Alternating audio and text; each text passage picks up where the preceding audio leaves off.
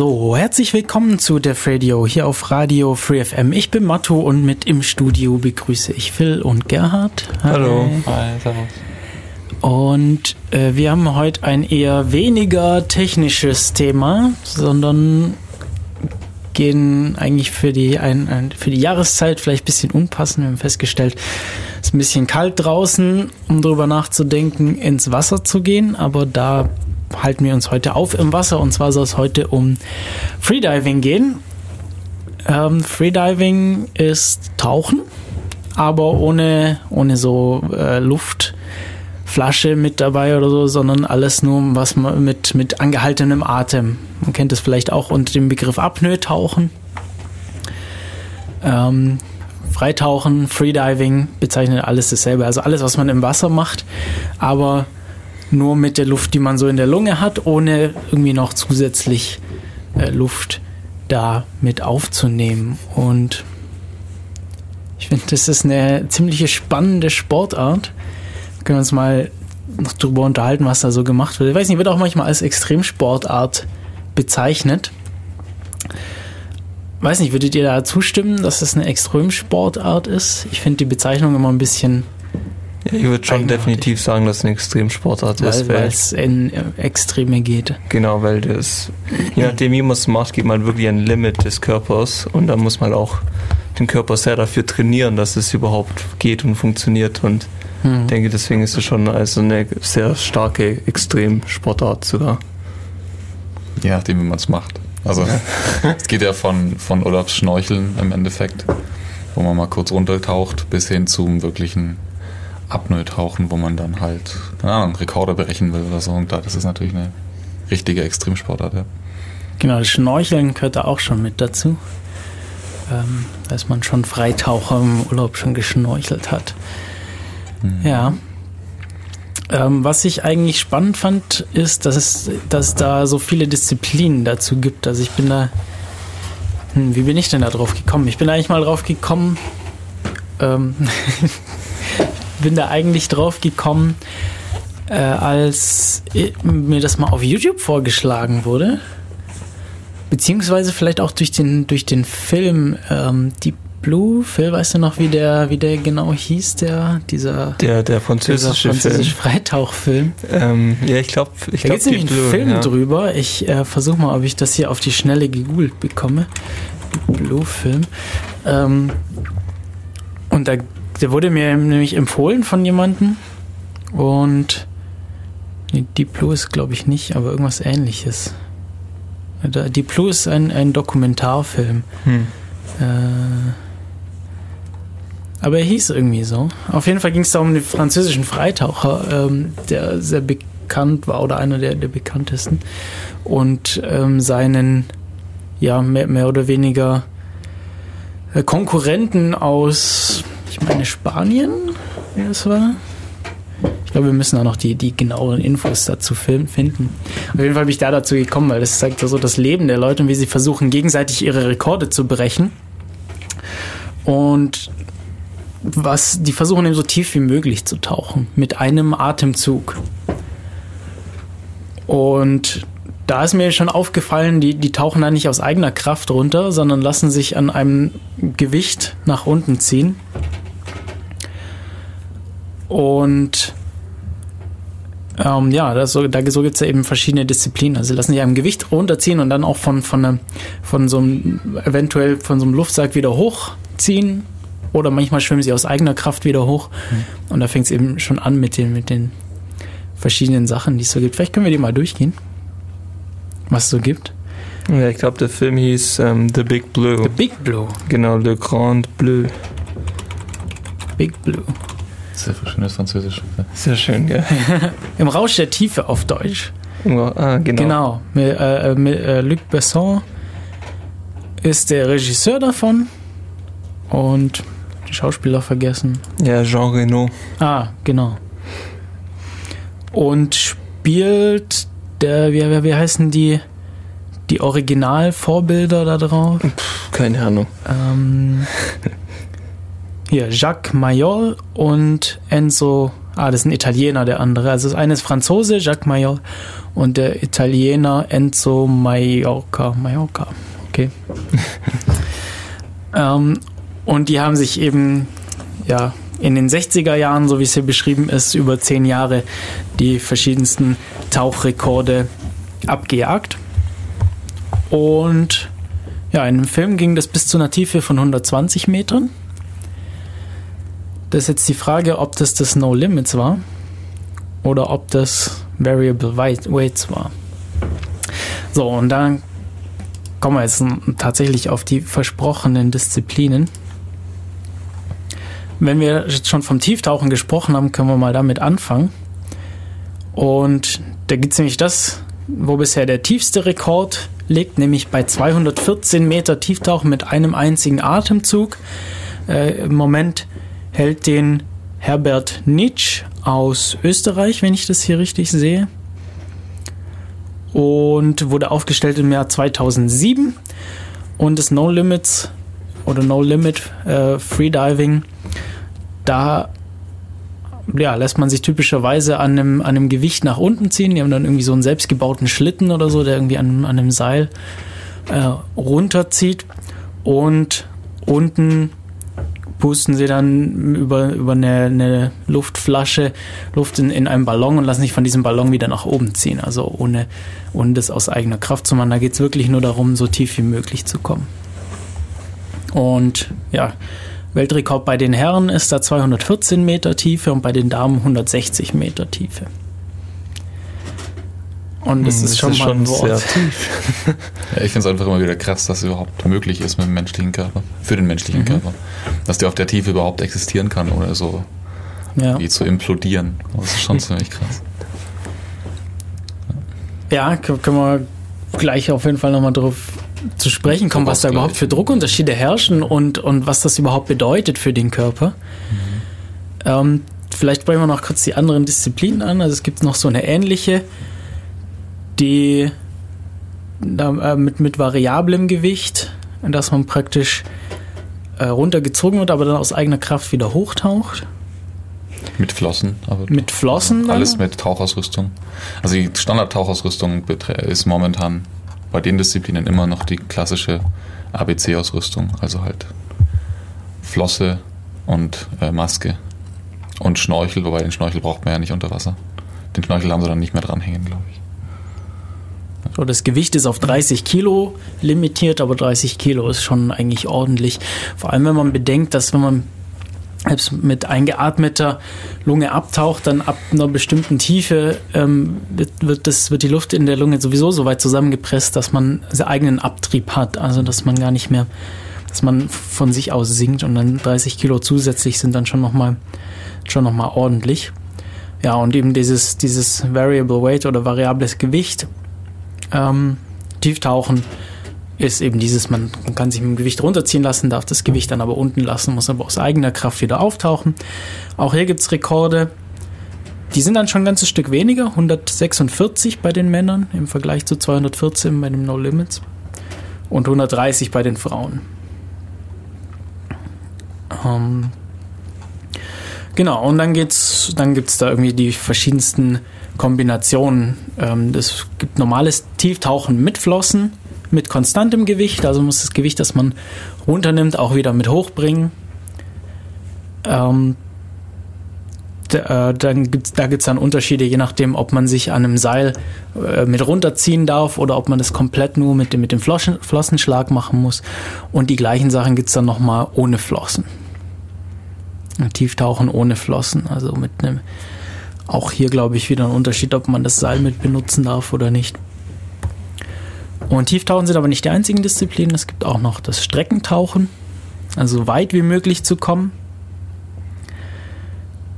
Das ist auch irgendwie verrückt. Also mit Flossen ist der weit, äh, also Streckentauchen Weltrekord bei 300 Metern.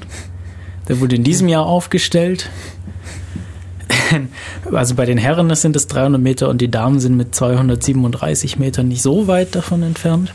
Ja, es ist absolut abartig einfach nur, wenn man sich das vorstellt. Ich meine, diese Tiefe, die kann man sich gar nicht so richtig vorstellen, glaube ich, weil das für die normalen Taucher oder Schwimmer gar nicht so ja, nahe liegt. Aber diese Strecken sind halt unglaublich. Wer mal versucht hat, im Schwimmbad eine einzige Bahn, 25 Meter, mit angehaltenem Ja. Atem durchzutauchen, das ist schon, wenn man das nie geübt hat und nie gemacht hat und nicht besonders guter Schwimmer ist, gar nicht so einfach. Also es geht schon, aber es ist halt, ja, anspruchsvoll.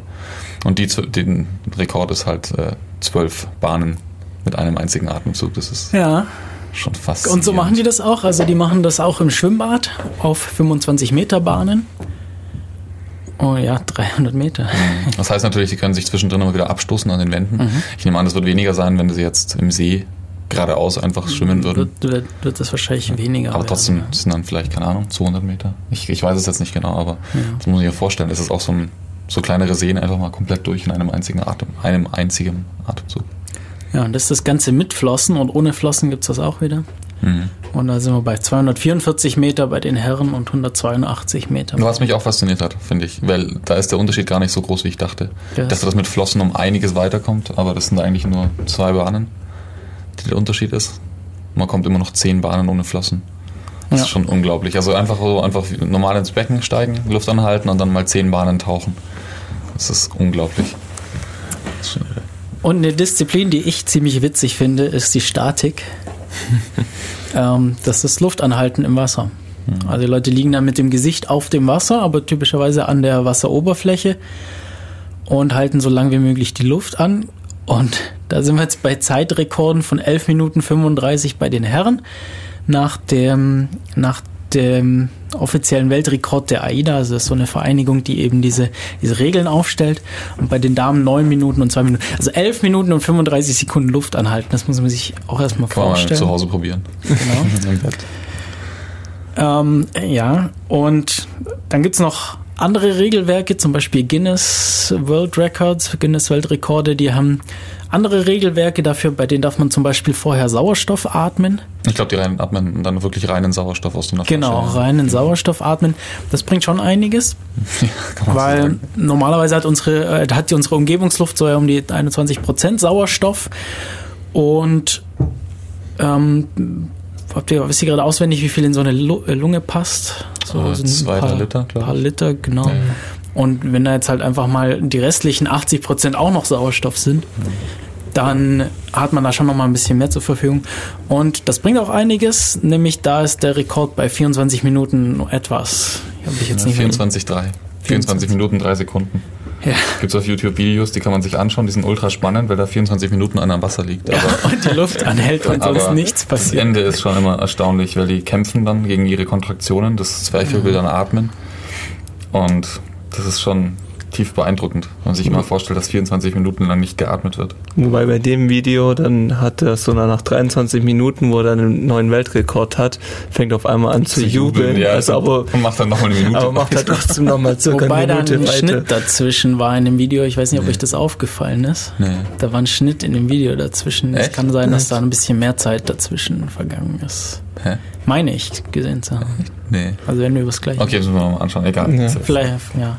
Aber die, ja, die entsprechenden Sachen gibt's auf YouTube und da kann man irgendwie mal nach, nach Freediving, Apnoe oder wie auch immer suchen. Und das ist schon wahnsinnig faszinierend einfach. Mhm. Mit, mit was für einer Ruhe die das auch machen, was sie machen müssen, weil sie ja sonst viel zu viel Sauerstoff verbrauchen würden. Und ich meine, normale Menschen, auch sportliche Menschen, haben echt Schwierigkeiten, zwei Bahnen in einem, in einem Becken zu tauchen. Oder auch eine Bahn zu tauchen. Das ist. Da, da kommt so viel mit rein. Also zum einen bist du unter Wasser, das ist vollkommen ungewohnt. ungewohnt. Es ist überhaupt vollkommen ungewohnt, die Luft anzuhalten. Wenn man das nicht. Ja, muss man sich einfach dran gewöhnen, sowas zu machen. Ich habe nochmal kurz nachgeschaut. Ähm, wenn wir normal atmen, atmen wir meistens nur so einen halben Liter Luft ein und aus. Wenn man maximal atmet, also man kann ja Atmen auch trainieren, so mit Bauchatmung, Brustatmung und, und äh, Schlüsselbeinatmung, oder wie man das nennt. Wenn man maximal atmet, kann man dann nochmal um einiges mehr Luft bewegen, so zwischen 4 und 5 Litern. Luft werden dann bewegt anscheinend. Vier und fünf Liter. Zwischen 4 und 5, je nach Trainingszustand, Alter, Größe und so. Okay. Aber anscheinend, ja. Und es gibt dann immer noch so ein Residualvolumen in der Luft, in, in der Das Lunge, das man eigentlich nie rauskriegt. geht. Das ist so ein Liter oder so ungefähr. Und das ist damit, also nach oben drauf. das bewegen oder? wir nicht. Ich glaube, das ist noch oben drauf, ja. Soweit ich das verstehe hier. Aber Okay. Ja, müsst ihr, wenn das also es sind halt bewegen. irgendwie, sagen wir mal, grob 5 Liter, die Mhm. in so eine Lunge reingehen. Das ist gar nicht so wenig. Ja, und da macht es natürlich schon einen Unterschied, ob da reiner Sauerstoff drin ist ja, ja. Oder, oder nicht. Beim Tauchen kann man das übrigens nicht machen, weil Sauerstoff ab einem bestimmten Druck nicht mehr, also toxisch wird für unseren Körper. Wir, wir, wir kommen dann nicht mehr, der Körper kommt dann nicht mehr klar mit äh, damit. Das wäre dann einfach äh, zu giftig für uns. Deshalb kann man das da auch gar nicht machen. Und eben nach diesen AIDA-Regeln ähm, da ist es auch gar nicht erlaubt. Also da ist, das wäre Sauerstoff, wäre hm. Doping bei denen, das ist äh, vollkommen ausgeschlossen. Und trotzdem finde ich elf Minuten. Und trotzdem kommt man auf elf Minuten 35 hier. Ja. ja. Ich weiß gar nicht, da gab es diesen einen Menschen, der den TED-Talk gehalten hat. Wie ja, David Luft Blaine, der hat es, glaube ich, 16 mhm. Minuten angehalten.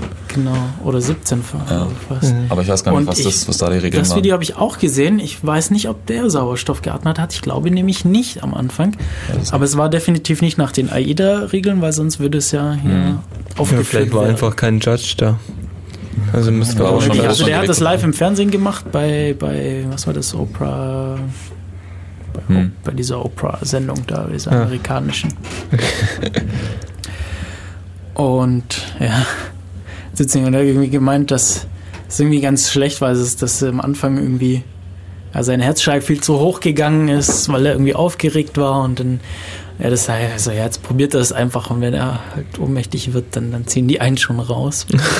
das ist vielleicht was, was man auch immer wieder betonen möchte. Also wenn man, wenn man sowas tauchen möchte, dann darf man es auf gar keinen Fall alleine machen. Einfach die Gefahr von, von ähm, Blackouts gegeben ist, ist. Auf jeden Fall gegeben. Die ist da.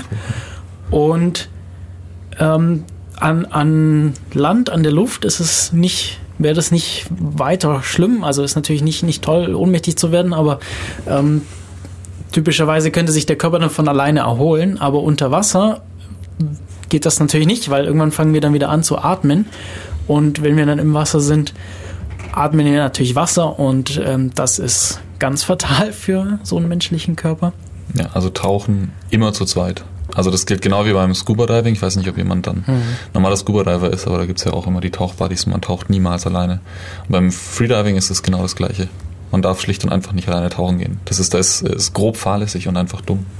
Ja. Und zwar auch für die Schwimmbadisziplinen. Also das gibt ja besonders im Schwimmbad. Besonders im Schwimmbad sogar, weil da gibt man dann die Grenze mit den mit den Zeiten und es gibt halt es gibt den Flachwasser Blackout und der kommt gar nicht so selten vor.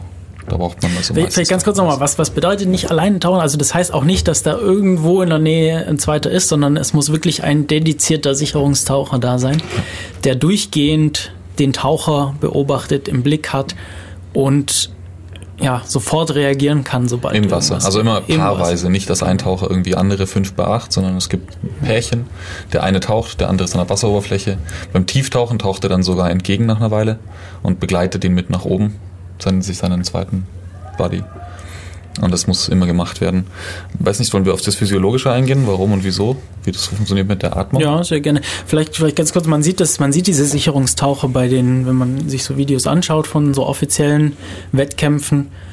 Ja, da, da sieht man das irgendwie ganz schön. Da ist da nicht nur einer da, sondern es pro Taucher sind irgendwie, je nachdem, was für eine Disziplin und je nachdem, wie tief und wie weit die tauchen, irgendwie zwei, drei, vier, mhm. manchmal fünf ähm, Sicherungstaucher da. Und die Sicherungstaucher sind auch immer Freitaucher.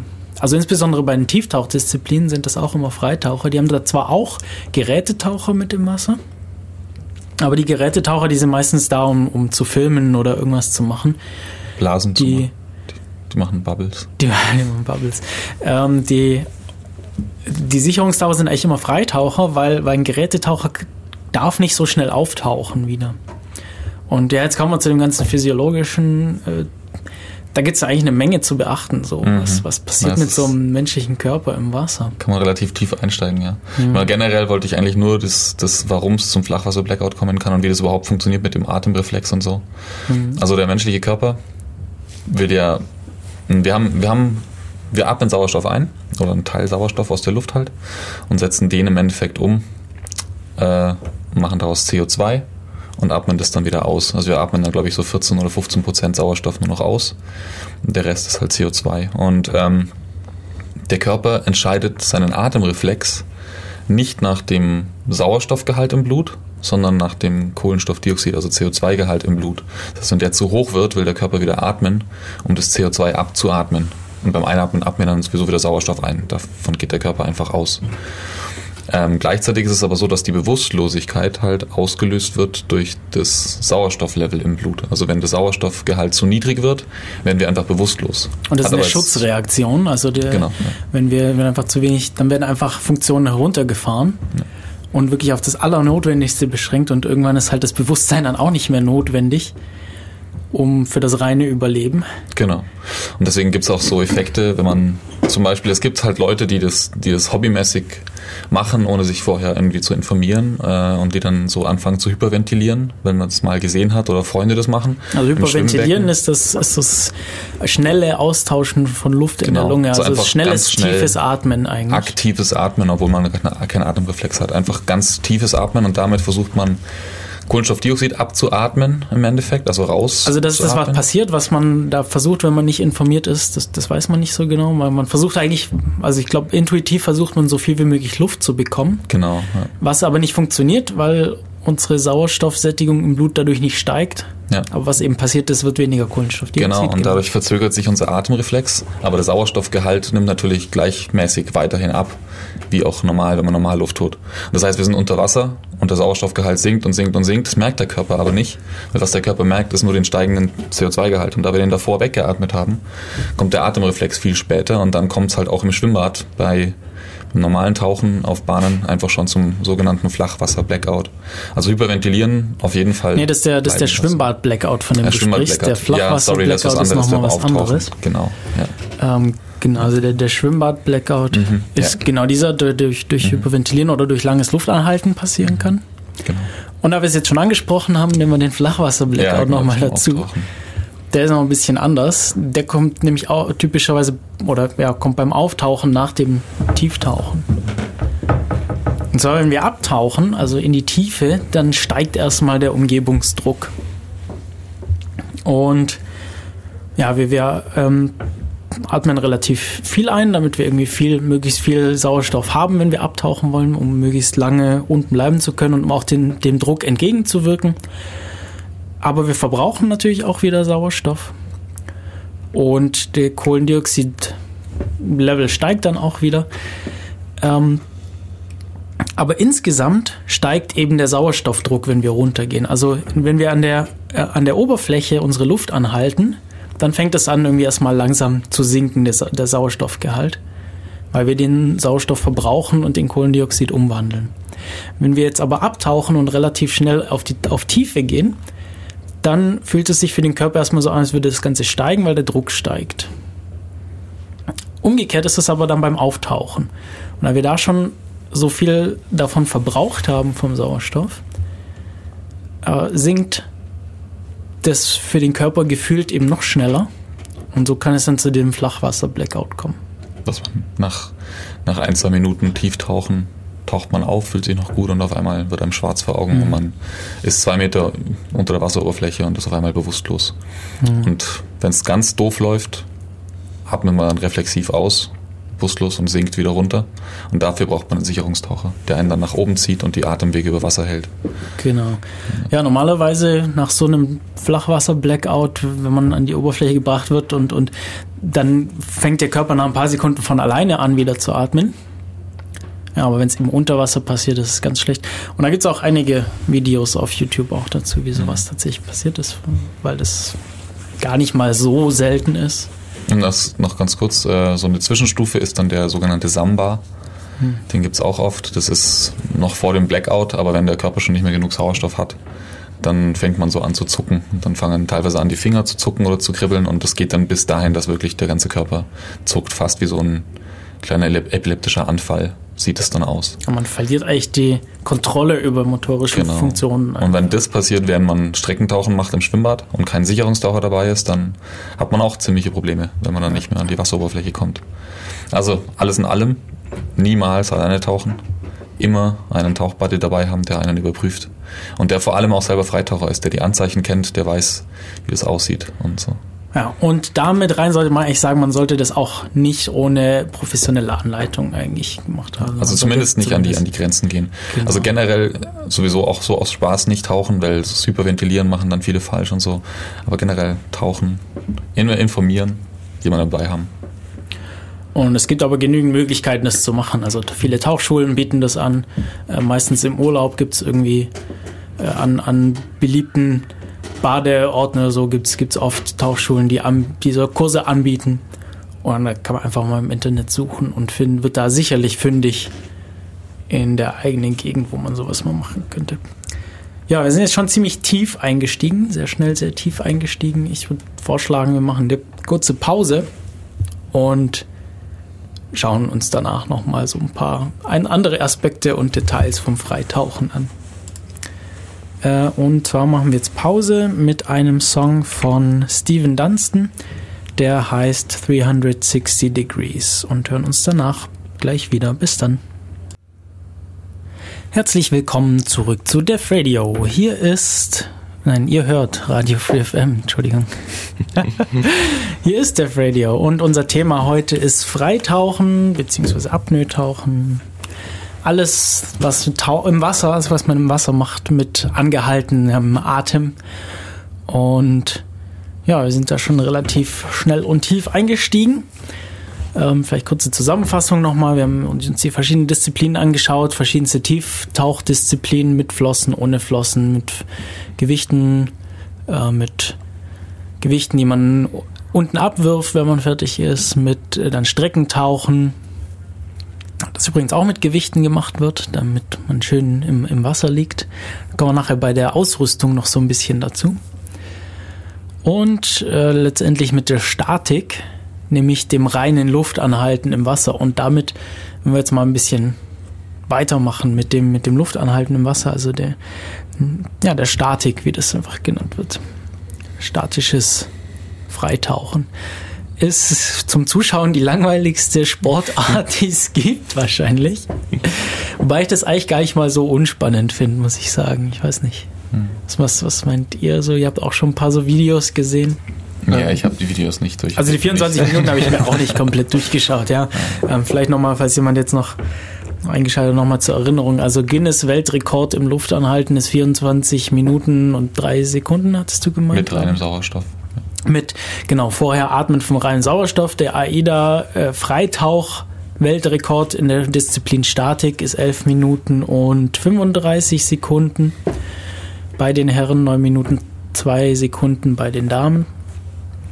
Und da ist Sauerstoffatmen nicht erlaubt, also da muss man die Umgebungsluft nehmen, so wie sie da verfügbar ist, was eigentlich auch interessant ist. Ja, stimmt, das ist ja unterschiedlich.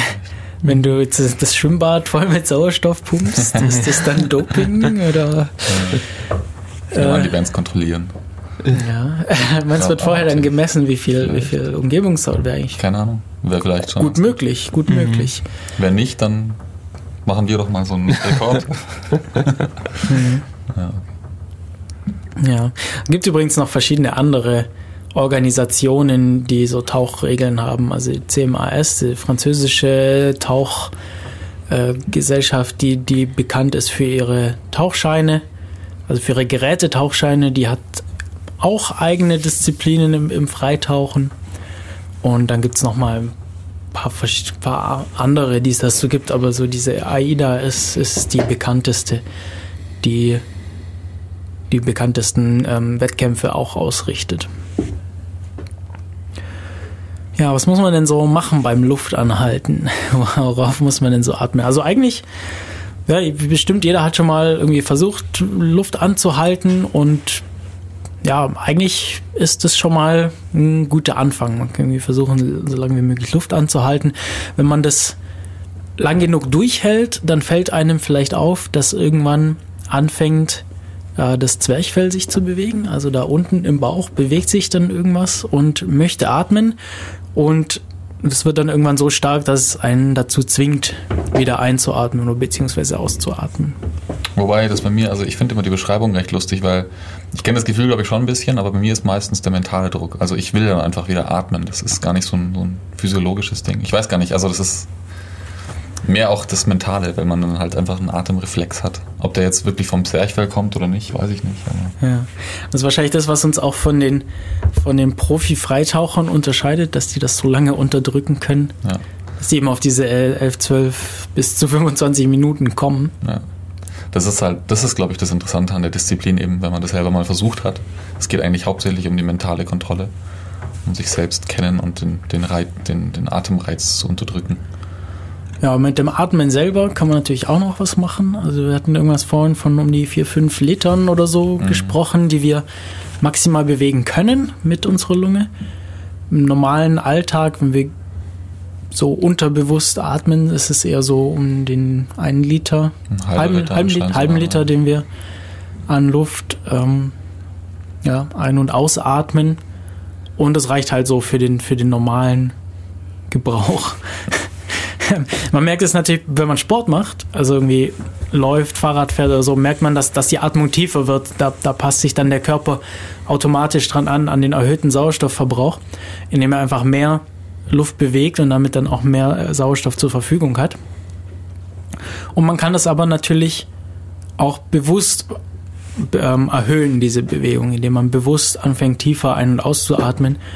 Und das machen Freitaucher eben gerne, dass sie äh, ihr mög möglichst großen Teil ihres Lungenvolumens verwenden, um Atmen zu bewegen. Und da gibt es auch verschiedene äh, Muskeln, die fürs Atmen zuständig sind. Also zum einen haben wir, was eigentlich ähm, oft äh, gemacht wird, wenn man nicht drüber nachdenkt, ist die Brustmuskulatur zu verwenden, also die, die Zwischen, Zwischenrippenmuskulatur zu verwenden, die den Brustkorb hebt und senkt.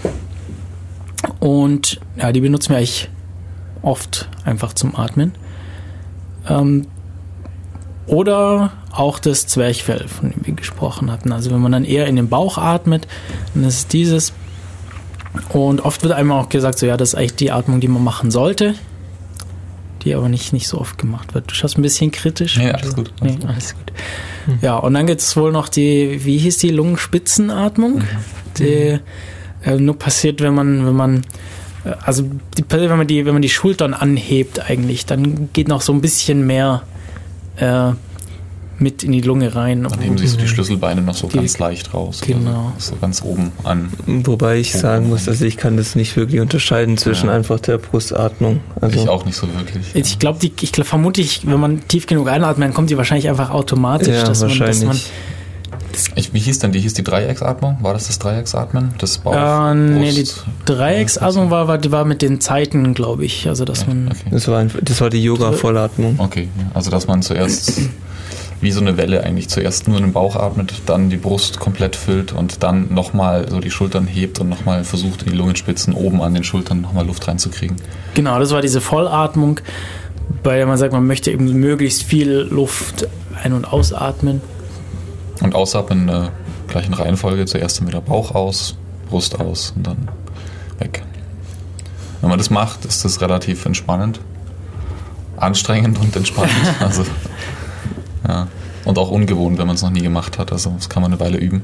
Ja. Also, man muss, glaub, man muss, finde ich, schon ein bisschen üben, damit man das entspannt machen kann. Mhm, ja. Also vielleicht hast du gerade schon ein bisschen den Kopf geschüttelt. Hast du nicht das Gefühl, dass es bei dir so entspannend war. Nee, also teilweise ist es schon entspannend, aber das Ding ist halt, du tust halt sehr aktiv ähm, gegen deinen natürlichen Atemreflex, sag ich mal, atmen und ich finde, das kann teilweise dann eigentlich sehr unentspannt deswegen sein. Mhm. Und dann, wenn, wenn halt, oder dass du vielleicht zu viel, also dass du vielleicht in die Richtung Hyperventilieren sogar gehst mhm. und dann, dann wird es halt ein bisschen im Kopf, fängt es halt schon an, so ja. leicht zu werden. Okay. Da muss man halt dann halt direkt aufhören, erstmal wieder normal atmen. Das hatte ich Einfach. auch. Genau. Aber deswegen atmen, genau. Ähm, was man dann reguliert, ist die, die Frequenz im Endeffekt. Also was man da gerne macht, ist dann das, was du jetzt meintest, was vielleicht die Dreiecksatmung ist, dass Glaub man halt, ähm, ich weiß den Begriff jetzt auch nicht mehr, auf jeden Fall, dass man einatmet, langsam, das Ganze über wirklich 10 Sekunden verteilt, 15 Sekunden verteilt und dann erstmal so 10, 20, 30 Sekunden die Luft anhält und dann ganz langsam ausatmet. So wirklich 15 10, Sekunden. 20, 30 Sekunden. ja, wieso? Ja. ja. ja, das ist schon, ist schon ein bisschen lang für, für diese Art von nee, Atmung. Das haben wir, genau das haben wir gemacht. Äh, nee. Also so lange habe ich nicht angehalten. So lange? Echt? Ich schon. Aber okay. das geht, das geht auch. Also es ist ja, wir können ja locker irgendwie zwei, drei Minuten locker ist gut, aber man kann ja zwei Minuten lang die Luft anhalten. Und das geht schon, wenn man das so atmet. Und dann geht es auch mit der Hyperventilation, weil dann wird einem nicht so schnell schwummrig dabei. Ja, also man versucht das Ganze langsam zu machen, genau. langsam einzuatmen, eventuell die Luft anzuhalten und noch langsamer auszuatmen, als man einatmet. Und Faustregel ist so doppelt so lang ausatmen, wie man einatmet. Und Für dann nochmal ein bisschen die Luft anzuhalten und dann wieder, dann geht das Ganze wieder von vorne los. Genau. Und ja, das da passieren, passieren verschiedene Sachen. Also zum einen ähm, ja, bewegen wir relativ viel Luft. Ja, also wir, wir, wir holen uns mehr frische Luft, äh, als wir normalerweise haben würden. Und was aber auch interessant ist, vielleicht können wir da jetzt schon auf den, auf den Tauchreflex kommen. Das habe ich nämlich auch vor kurzem erst erfahren, dass wir sowas haben. Und zwar haben das wohl Säugetiere im Allgemeinen. Ein Reflex, dass die ähm, Herzfrequenz verringert wird, wenn wir tauchen. Also insbesondere, wenn wir im kalten Wasser sind. Und bei Menschen ist es zwar am stärksten, wenn man im Gesicht kaltes Wasser hat. Wenn man kaltes Wasser im Gesicht spürt, dann wird automatisch die Herzfrequenz verringert. Passiert wohl aber auch bei diesen langsamen Atemübungen. Also das unterstützt das Ganze wohl. Also beim Ausatmen. Insbesondere das Genau. Ausatmen, genau. Das kann man sogar selber wirklich verfolgen oder, oder Mhm. selber beobachten bei sich selbst. Wenn man lange langsam ausatmet, wird direkt der Herzschlag langsamer. Ja, man kann es versuchen zu spüren oder zu, zu fühlen. Ähm, oder man hat ein sogenanntes Pulsoximeter.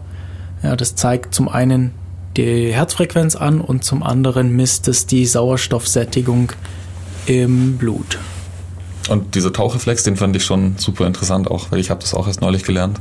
Und das, da haben wir ja den netten Versuch gemacht. Mit diesem Pulsoximeter, man, man, man klemmt sich, für die, die es nicht kennen, man klemmt sich das so an, das ist so ein ganz kleines Gerät, das klemmt man sich an den Finger und über, ähm, über so eine, so eine Über Lichtreflexionen LED, genau, über, über Licht, also das geht durch den Fingernagel. Durch. Da wird einfach, also da, da muss man nicht irgendwie ans, das Blut anzapfen oder so, sondern das wird einfach, das kann einfach so direkt durch den Finger durch gemessen werden, tut auch nicht weh oder so.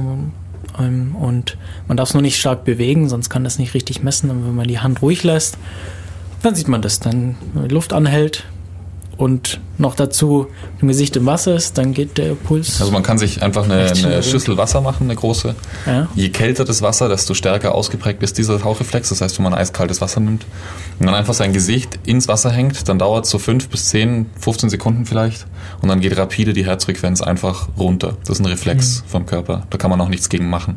Und das ist halt gut fürs Tauchen, weil je langsamer das Herz schlägt, desto weniger Energie verbrauchen wir, desto weniger Sauerstoff. Und desto ruhiger ist man auch. Genau. Ja. Und da sind wir jetzt aber schon beim statischen Apnoe, weil wir sind im Wasser und deshalb darf man auch das nicht alleine machen. Ich will nochmal äh, darauf hinweisen, weil man kann auch in der Schüssel Wasser ertrinken.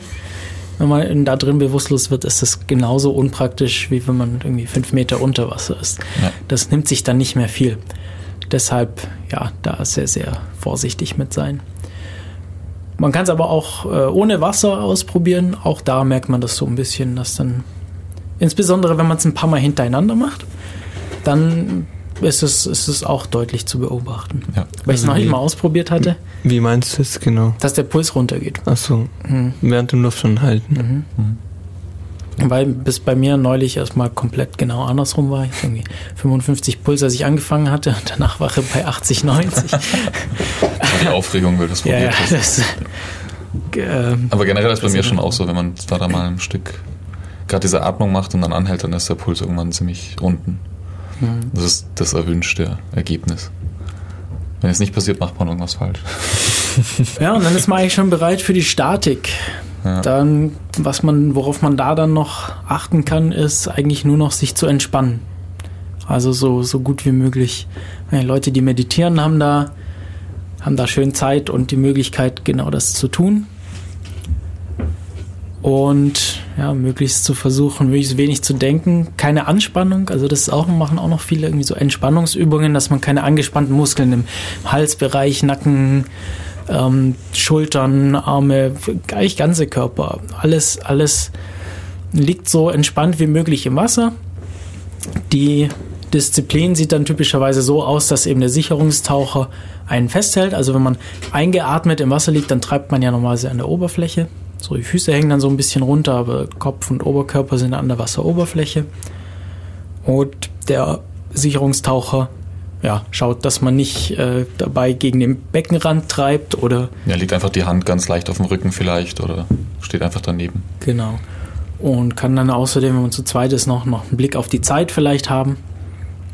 Und ja, so sieht das Ganze Ja, dann und was aus. man da macht, ist, dass der Sicherungstaucher, man kennt sich gegenseitig im Idealfall und weiß, wie lange der andere so taucht ungefähr, was er so kann und prüft dann vielleicht so nach der ersten Minute oder nach 30 Sekunden mal an, ob er noch da ist und das macht man vielleicht, indem man, also meistens macht man es so, dass man vielleicht die Hand kurz auf die Schulter legt oder antippt einmal und dann hebt der Taucher nur einen Finger. Es reicht, wenn man den Zeigefinger anhebt und unter Wasser und einfach sagt, ich bin noch da, ich bin noch bei Bewusstsein.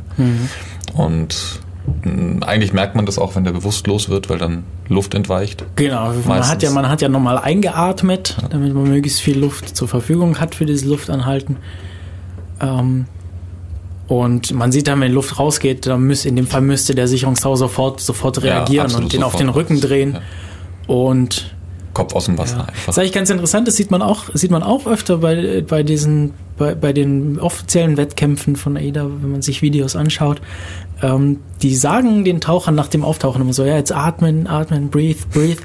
Ähm, das wird eben viel gemacht, weil, weil es wohl unterbewusst scheinbar äh, einiges bringt. Also ich war jetzt noch nie in der Situation, dass man, aber die Leute werden dann angesprochen, so typischerweise mit Namen und dann jetzt atme, atme und dann wird auch auf, also sollte er bewusstlos sein, wird auch aufs Gesicht gepustet, was wohl auch dazu bringen soll, die Atmung, also den Körper wieder dazu zu bringen, zu atmen. Also das liegt grundsätzlich daran, glaube ich, so wie ich es noch richtig weiß, dass, dass man ja an die absolute Grenze geht bei diesen Weltrekordversuchen. Ja, natürlich. Und das dauert, es dauert halt zwei bis drei Atemzüge, bis das Sauerstoff, den man eingeatmet hat, dann auch wirklich im Körper rumzirkuliert und alles erreicht hat. Ja, ich und deswegen kann es passieren, dass man selbst nach dem Auftauchen Nach dem noch Auftauchen. bewusstlos Ja. wird. Ich meine mich zu erinnern, dass es 30 bis zu 30 Sekunden Echt? dauert, Okay.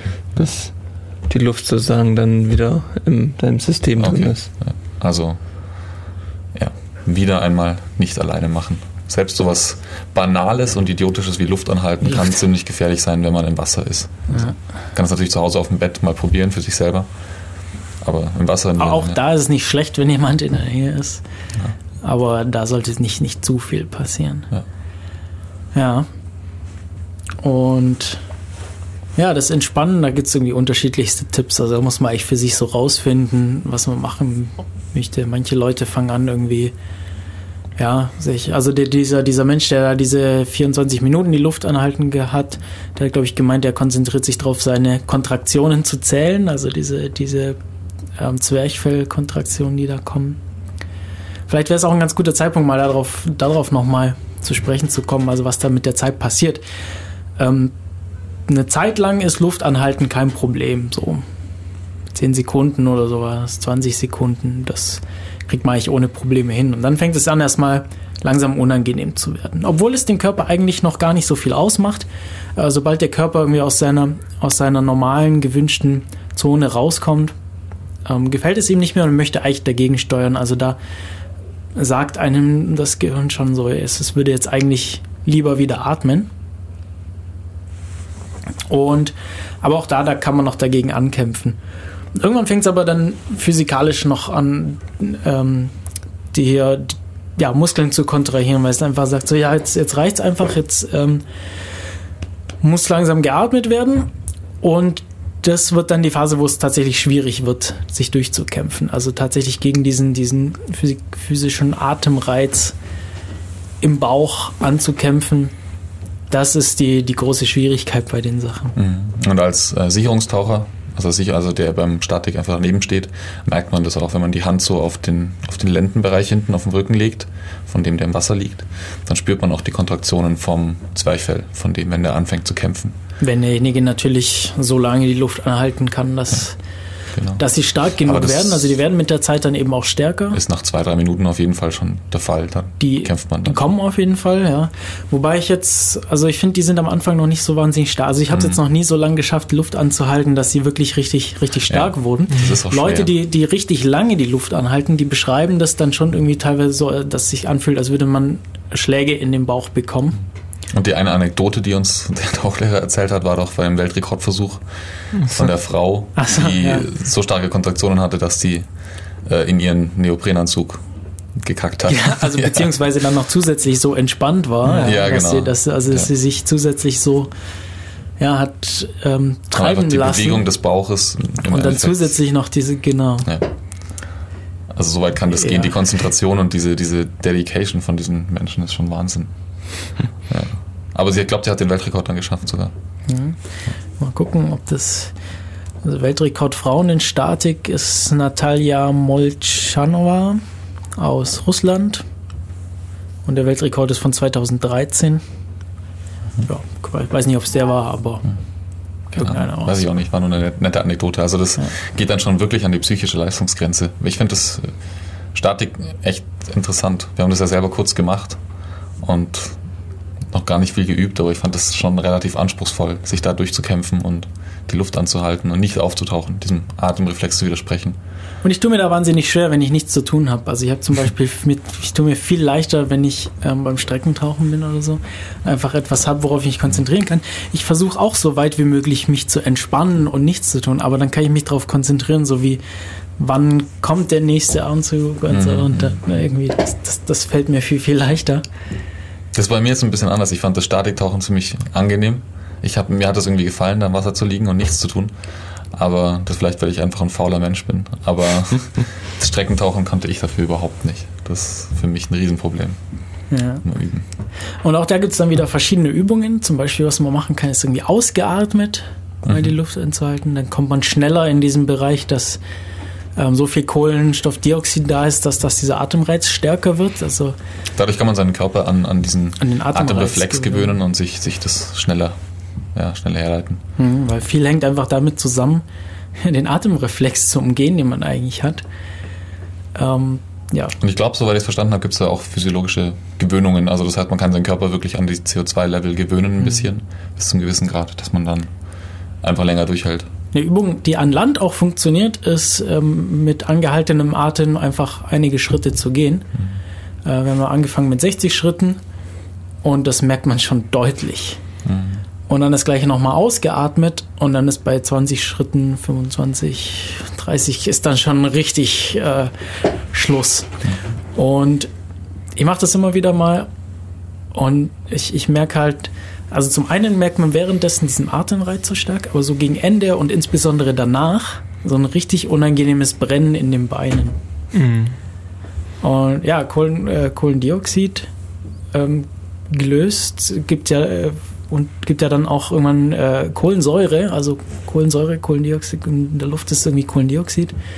Ähm, unter Druck wird das dann zu Kohlensäure in Flüssigkeit gelöst. Ich nehme an, dass es das, ja, dann ist die Säure einfach zu hoch hier, die wird einfach nicht abtransportiert.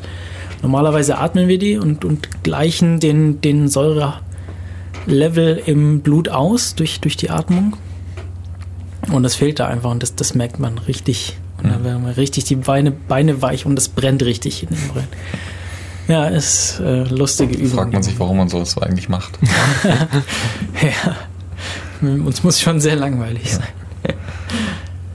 Na, das mit dem Ausatmen noch ganz kurz wollte ich darauf eingehen. Ich finde das nämlich eine interessante Sache. Wenn man so tief einatmet, treibt man ja automatisch an der Wasseroberfläche, ohne Mhm. Gewichte.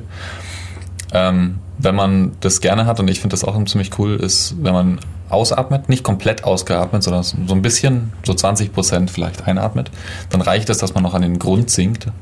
Und dann kann man ähm, zum einen, wenn man das im Kinderbecken macht, irgendwie mit einem halben Meter Tiefe, kann man da gemütlich am Boden liegen und mal gucken, wie lange man wirklich die Luft anhalten kann, wenn man gar nicht viel eingeatmet hat. Und eine andere Übung ist, also wie immer, nur zu zweit, aber eine andere Übung ist, wenn man, wenn man tief tauchen geht, hat man ja extreme Außendrücke. Ich glaube, da sprechen wir noch später drüber kurz, aber so kann man im Schwimmbad, wenn das Schwimmbad nur zwei, drei Meter tief ist, durchs Ausatmen ähm, so Tiefen von bis zu 20, 30 Metern simulieren, weil die Lunge dann schon kleiner ist und wenn man dann auf zwei, drei Meter sinkt, wird sie auf so ein Volumen zusammengepresst, wie es normal voll eingeatmet auf 20 Metern Tiefe wäre. Also eine ganz nette Übung, die auch viele Tieftaucher machen im Schwimmbad. Die aber natürlich dann schon ziemlich in die gefährliche Richtung geht. Also das muss auf jeden Fall nur zu zweit machen, wie immer. Ja, ist eigentlich ein gutes äh, Thema als nächstes, aber ich glaube, ich würde trotzdem noch mal eine kurze Pause einlegen mit noch mal ein bisschen Musik und dann können wir danach noch direkt auf das Streckentauchen und Tieftauchen noch mal zu sprechen kommen, was denn da so was denn da so gemacht wird und für Unterschiede gibt und die Technik aussieht. Und davor gibt es jetzt noch den Song Let It In von Josh Woodward und vielleicht dann nochmal einen. Mal sehen. Auf jeden Fall hören wir uns danach gleich wieder. Bis dann. Und hier ist wieder Def Radio auf Radio Free FM. Def Radio, das ist das discordische Computermagazin des Chaos Computer Club Ulm, wo es heute überhaupt nicht um Computer geht, sondern eher um einen Ausgleich, so ein bisschen um Wassersport, nämlich ums Freitauchen, in dem Tauchen, das man macht mit äh, Luftanhalten, also nicht dem Gerätetauchen, wo man Luft mit unter Wasser nimmt, sondern alles im Wasser, also mit angehaltenem Atem macht. Äh, ja, ich bin Matu und mit im Studio sind noch Phil und Gerhard und wir haben uns jetzt schon über eine Stunde unterhalten, eigentlich bisher oder so, ja, eine Stunde, wenn Musik abzieht. Unterhalten über das Freitauchen, haben uns schon darüber unterhalten, dass es verschiedene Disziplinen gibt. Vom äh, statischen Luftanhalten über Streckentauchen bis hin zu Tieftauchen mit, ohne Flossen, also mit und ohne Flossen, ähm, mit äh, Gewicht, äh, festem Gewicht oder Gewicht, das man unten abwirft, bis hin zum, ja, wo es mittlerweile die, die tiefsten Weltrekorde gibt, dem No Limit Freediving, äh, wo man mit einem Gewicht sich runterziehen lassen kann und dann von einem Lu Luftballon wieder nach oben gezogen wird und das Ganze nicht aus eigener Kraft machen muss. Und vor der Musikpause hatten wir über das Luftanhalten, über das statische Apnoe äh, gesprochen, nämlich das ja eigentlich im Wasser liegen und Luft anhalten. Und und jetzt mal zu den dynamischen Disziplinen kommen. Vielleicht fangen wir mit dem Streckentauchen an, bevor wir zum, zum Tieftauchen kommen, weil beim Tieftauchen, da spielt ja noch ein bisschen mehr ähm, der, der Druckunterschied die Rolle. So, wir haben schon ein bisschen drüber gesprochen, vor allem beim Flachwasser-Blackout beziehungsweise beim Schwimmbad-Blackout, was, was passieren kann äh, wenn man zu wenig Sauerstoff hat und warum das passieren kann. Und dann gibt es aber noch andere äh, Effekte, die da zum Tragen kommen. Ähm, dann gibt es aber davor noch das, das Streckentauchen, also so weit wie möglich zu kommen. Das macht man typischerweise nicht zu tief, also ein, zwei Meter Tiefe vielleicht und versucht dann so weit wie möglich zu tauchen. Ich hatte schon mal erwähnt, diese offiziellen AIDA-Wettkämpfe, die machen das so, dass sie das in 25 Meter Schwimmbadbahnen machen. Und ähm, ja, dann wird eben eingeatmet, auch wieder natürlich kein kein reiner Sauerstoff geatmet, sondern einfach die Umgebungsluft, die halt so verf zur Verfügung ist. Und dann hält man die Luft an und versucht so weit wie möglich zu tauchen. Streckentauchen. Und da fängt jetzt auch schon so ein bisschen mit Ausrüstung an und was man da so drumherum macht. Vielleicht erstmal, vielleicht machen wir erstmal das Tauchen an sich. Da gibt es natürlich einen eigenen ähm, Stil dafür. Also auch das gibt es wieder mit Flossen und ohne Flossen. Ähm, vielleicht fangen wir mit dem, gut, mit Flossen. Ja, man macht halt einen Flossenschlag dazu. Ja, Flo Flossenschlag beim Tauchen. Ähm, da versucht man mit möglichst aus der Hüfte diesen Flossenschlag zu machen. Es gibt noch die, die Duo-Flossen, also man hat an jedem Fuß eine Flosse. Und dann versucht man eben aus der Hüfte so lang wie möglich diesen Schlag zu machen. Die Freitauchflossen, die sind typischerweise auch deutlich länger als so normale Schnorchelflossen oder, oder normale Schwimmbadflossen oder auch als die der Gerätetaucher. Und flexibler. Und flexibler. Und ja, je, je stärkere Beine man hat, desto, desto härtere Flossen wählt man dann normalerweise. Und das soll alles dazu bringen, damit dieses Ganze möglichst effizient zu machen. Also möglichst viel der Beinbewegung auf die Flossen zu übertragen und dann auf den, damit auch auf den Vortrieb zu übertragen. Und was aber auch noch gibt, sind die Monoflossen. Man hatte also nur eine Flosse, in der beide Füße stecken. Die sind dann typischerweise noch mal ein ganzes Stück breiter. Und ist im Moment die, die ähm, effizienteste Flosse, die es so gibt. Also das benutzen eigentlich die meisten Leute sowohl fürs Streckentauchen als auch fürs Tieftauchen benutzen von den Profis oft die Monoflosse ist dann eine ganz andere Art, sich fortzubewegen, mal weil die Bewegung eigentlich aus dem ganzen Körper dann kommt. Aber ich persönlich finde eigentlich das ohne Flossen das Streckentauchen sehr, sehr spannend. da hat man diesen, ja, diesen, diesen äh, Taucharmzug um Beinschlag. Und typischerweise macht man irgendwie abwechselnd einen Armzug und im Anschluss dann einen Beinschlag und dann die Arme wieder nach vorne. Und der Armzug ist irgendwie so, so ähnlich wie beim Brustschwimmen nur alles ein bisschen größer und länger. Also man, man macht dann Man ist am Anfang nach vorne ausgestreckt mit den Armen, macht eine große Bewegung nach hinten und wenn man ganz durchziehen würde, würde es nicht ganz so viel bringen. Deshalb so auf Brusthöhe würden die Arme dann noch zusammengenommen und dann nochmal der letzte Schub rausgeholt. Das ist jetzt natürlich ganz schwer zu beschreiben, wenn man das irgendwie keine Bilder oder sowas dazu hat. Ähm, deshalb der Vorschlag, sucht euch da einfach mal ein YouTube-Video dazu aus. Streckentauchen ohne äh, Flossen. Äh, wird auch DNF genannt. Dynamic No Fins, also dynamisches Apnoe-Tauchen ohne Flossen. Und da kann man das ganz schön sehen. Wobei ich auch festgestellt habe, auch da gibt es wieder Unterschiede. Äh, zum Beispiel, ich, eine Gewinnerin von einem Wettkampf hat einen ganz anderen Stil gehabt. Sie hat sich abgestoßen, dann erstmal drei Beinschläge nur gemacht und danach einen Armzug. Und dann, wenn es nicht gereicht hat, hat sie dann nochmal einen Armzug und Beinschlag gemacht. Ähm, fand ich witzig. Also grundsätzlich für die, die es noch nie gemacht haben, wer noch nie wirklich so getaucht ist in der, auf Strecke, man macht so wenig Züge wie möglich und gleitet so lange wie möglich. Also man strampelt sich da nicht unter Wasser irgendwie einen ab, wenn man die, den Energieverbrauch ja minimieren will. Man hat ja nur einen Atemzug. Und deswegen gleitet man, also man maximiert die Gleitphasen unter Wasser. Man stößt sich kräftig ab und gleitet teilweise, wenn man es gut macht, bis fast zur Hälfte der Bahn. Und dann macht man halt einen Armzug. Und ich glaube, so die, die, die Guten schaffen es in insgesamt drei drei Zügen. Ah, drei sind, glaube ich, bei, bei den meisten schon gut möglich. Mhm. Ja. Also ich komme wahrscheinlich so auf fünf oder so. Aber je besser man ist, desto weniger Züge braucht man und desto mehr gleitet man im Wasser voran. Das ist aber auch ein guter Punkt, weil es geht ja um die Strecke und nicht um die, nicht um die Zeit. Genau. Ja. Ähm, und ja, wir kommen einfach weiter, wenn wir, wenn wir ein bisschen sparen. Und ich glaube, ich habe das Gefühl, man muss da so ein bisschen Zwischending finden weil es ist durchaus auch möglich, mit einem Armzug so eine Bahn zu schaffen. Mhm. Nicht, nicht einfach, aber ähm, gemacht. Ja, gab es eine Video, stimmt, genau. Das ist auch ein Video. Stimmt, ja, ja, ja. Also tatsächlich nur ein Armzug, sogar nicht mal, nicht, nicht mal ein Beinschlag dazu.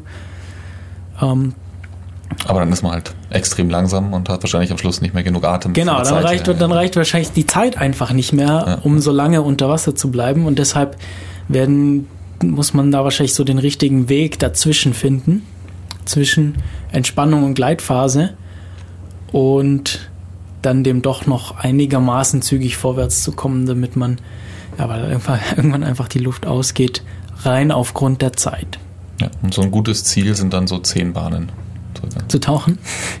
ist dein Ziel? also meinst ja, du im Moment drei Bahnen? Also, das ist ja, der aktuelle Weltrekord. Also der aktuelle bei den Männern, glaube ich, es war, vorhin gesagt, Dynamic No Fins war 244 Meter. Mhm.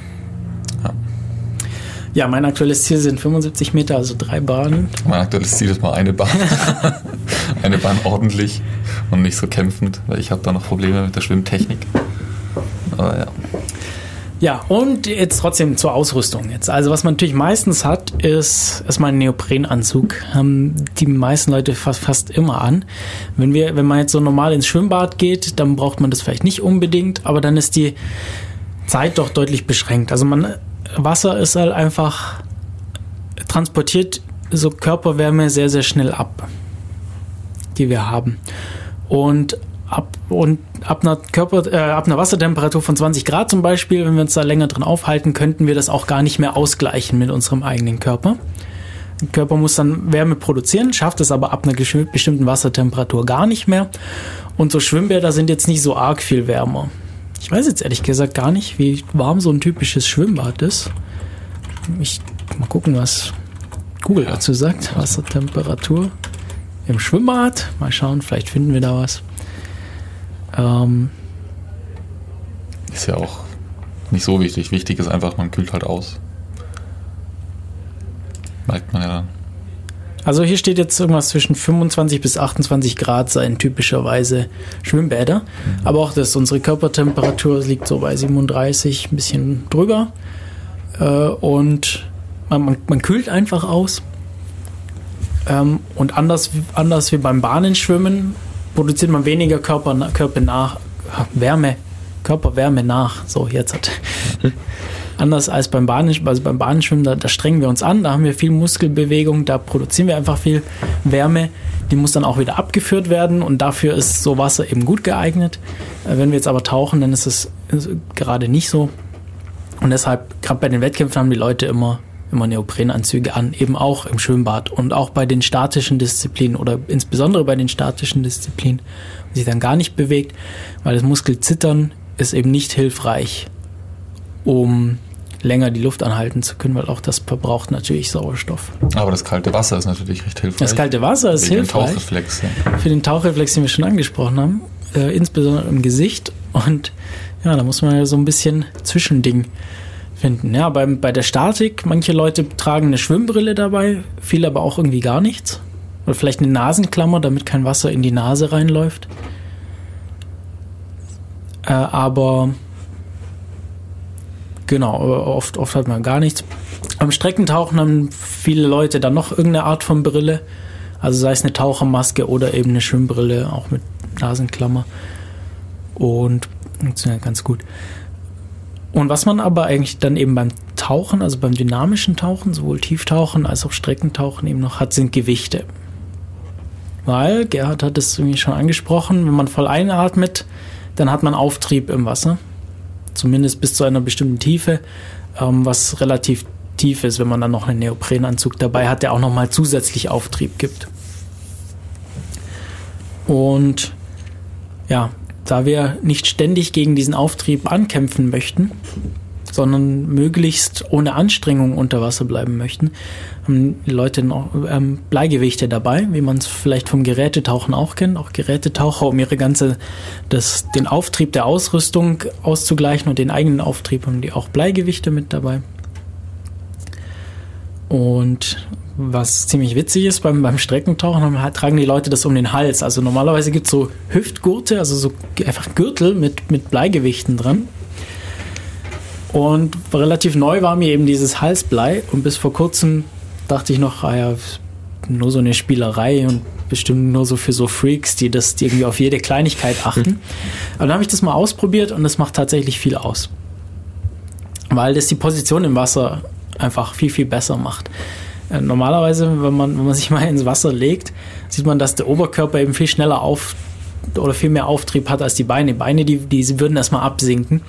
Und das würde zum einen dann bremsen, da muss man versuchen, dagegen anzukommen und das, das passt dann irgendwie alles nicht. Und deshalb nutzen Leute irgendwie gerne so ein Halsblei. Das ist dann meistens so ein Gummischlauch gefüllt mit, mit äh, Bleigranulat mit verschiedenen Gewichten, so ein, zwei, zweieinhalb Kilo, sowas vielleicht. Ja, die bringen viel. Also ich habe das auch nur für Spielerei gehalten, bis wir das ausprobieren durften. Ja. Das macht einen riesen Unterschied. Taucht sich viel, viel angenehmer.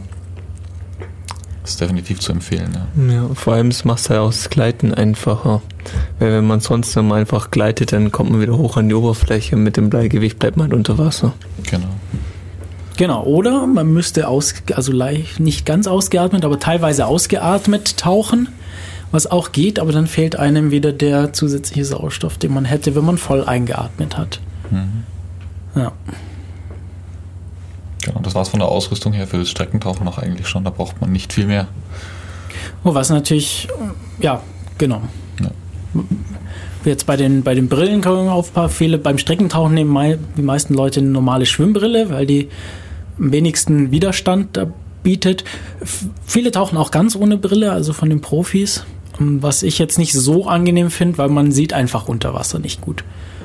Und das, ich finde es angenehmer, wenn man irgendwie erkennen kann, wo man sich befindet. Und so kann man natürlich trotzdem, aber man hat dadurch, ja, dass, dass das Medium nicht mehr Luft ist, sondern Wasser, das da an die Augen kommt, es wirkt sich das aus, als wäre man, wäre man extrem stark weitsichtig. Und ähm, ja, ich finde das eigentlich persönlich sehr unangenehm. Nee, kurzsichtig. Hä? Was? Ich sehe unter. Hä? Unter kurzsichtig, Wasser? ja. Ohne Brille. Ja. Kurzsichtig. Sicher? Ja. Du siehst ja deine Hand noch vor den Augen, aber alles, was weiter weg ist, gar nicht mehr. Ich dachte, dass es so irgendwo ähm, beschrieben sei, aber. Okay, ist ja wurscht, ist ja auch nicht so wichtig. Man ist, auch, man ist auf jeden Fall fehlsichtig, sehr ja. stark fehlsichtig. Also es ist so, so die, die einfach die, diese Strahlen, die bündeln sich nicht mehr auf der Netzhaut, da wo man sie brauchen würde, sondern davor oder dahinter an der Stelle, wo man sie nicht haben, also wo sie nicht geeignet sind, um scharfes Abbild ähm, zu bilden. Und wenn man so eine Schwimmbrille nimmt, die, die hat ja dann so eine Luftschicht dazwischen, das gleicht das Ganze dann wieder aus. Äh, sorgt allerdings dafür, dass die Sachen ein bisschen von der Größe her verändert wahrgenommen werden. Bei der Schwimmbrille ist es nicht so schlimm, weil das Volumen drin relativ klein ist. Also der Abstand der von Glas bis zum Auge ist relativ klein. Wenn man jetzt so eine Tauchermaske nimmt, dann wirkt sich das schon deutlich stärker aus. Äh, man sagt irgendwie, dass, dass Sachen ein Drittel größer erscheinen und auch näher dran, als sie in der Tat, als sie in der Wirklichkeit sind. Und ja, vielleicht können wir kurz drüber sprechen, warum es denn überhaupt Tauchermasken gibt oder Taucherbrillen und warum es Schwimmbrillen gibt, warum man nicht das eine für, für die Schwimmbrille für alles nehmen kann. Das liegt dran, wenn man tiefer taucht, steigt sehr stark der Druck. An der Wasseroberfläche haben wir einen Druck von ungefähr einem Bar. Also so Luft, Luftdruck ist, liegt im Bereich von ungefähr einem Bar. Ändert sich natürlich auch immer ein bisschen, je nachdem wie viel Luft da ist, ähm, wie das Wetter ist und so weiter, ändert sich der Luftdruck. Auch auf welcher Höhe man sich gerade befindet. Also ein Bergsee ist jetzt was ganz anderes, als wenn wir auf Meereshöhe schwimmen. Aber so ungefähr liegen wir bei einem Bar. Die, die Unterschiede sind da relativ klein. Im Wasser sind die Unterschiede aber relativ groß. Also alle 10 Meter kommt ein zusätzliches Bar hinzu. Also wenn wir 10 Meter abtauchen, haben wir schon doppelt so hohen Luft, äh, doppelt so hohen Druck, der auf dem Körper lastet, wie an der Wasseroberfläche. Und das Ganze, ja, je tiefer wir gehen, desto, desto größer wird es dann. Und dadurch, dass es immer ein Bar wird, äh, ein Bar mehr wird pro 10 Metern, ist der Druckunterschied auf, im oberen Bereich also nahe der Wasseroberfläche auch deutlich größer, als wenn wir dann tiefer sind. Relativ gesehen. Relativ genau. gesehen, genau. Also von, von 0 Meter auf 10 Meter Tiefe verdoppelt sich eben der Luftdruck, aber dann auf 20 Meter kommt dann nur noch ein Viertel zur Oberfläche äh, gesehen relativ hinzu. Ähm, der, der, Druck steigt einfach schneller, wenn wir anfangen. Was? Drittel? Okay, ist ja ein Viertel, Viertel. Habe ich Drittel gesagt? Nee, ein Viertel. Viertel. Warum ein Viertel? Oder nicht? Ich weiß nicht. Ja. Jetzt müssen wir das nicht berechnen. Also wir haben, ist doch egal. Wir, haben, 20, äh, wir haben zwei äh, Bar auf 10 Meter, drei Bar auf. Ähm, ja, kommt das Bar immer, äh, ja, immer also alle 10 Meter ein Bar hinzu. Genau. Aber ähm, der Unterschied ist dann eben nicht mehr so stark. Bis es sich ja. dann nochmal verdoppelt, müssen wir dann eben deutlich tiefer. Genau, bei den Brillen jetzt. So, und bei den Brillen, ähm, also zum einen, ja, das, das, bei der, die Brille ist luftgefüllt.